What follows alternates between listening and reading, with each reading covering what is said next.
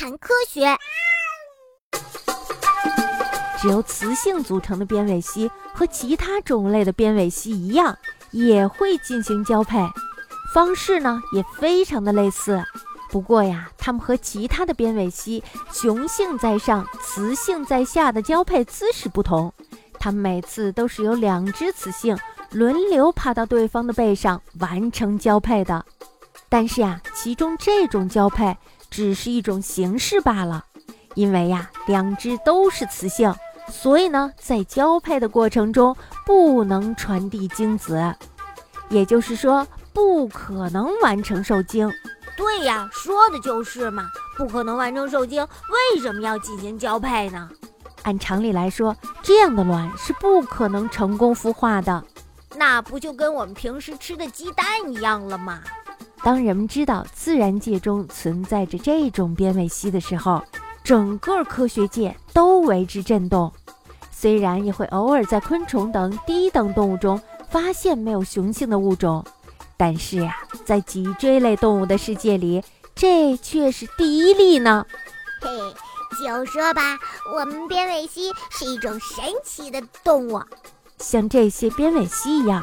卵不经过受精也能发育正常的新个体的现象，就被称作为孤雌生殖，也被称为单性生殖。哦，这就是单性生殖啊，简直是太神奇了！知道了吧？我刚才不是说了吗？我们是一种神奇的动物，以孤雌生殖方式繁衍的物种，繁衍速度是很快的，但是啊，长久下去的话。不利于生存的变异现象也会频繁发生。此外呢，在环境突然变化时，这些物种呀也无法迅速适应。与此相反，若是异性交配后产崽，不仅后代的生存力较高，而且适应环境的能力也更加优秀。因此呀，越是高等的动物。就会越选择异性交配后产崽的方式来繁衍后代，这也一直是生物的进化方向。那么，这些孤雌生殖的边尾蜥是如何在险峻的环境下生活至今的呢？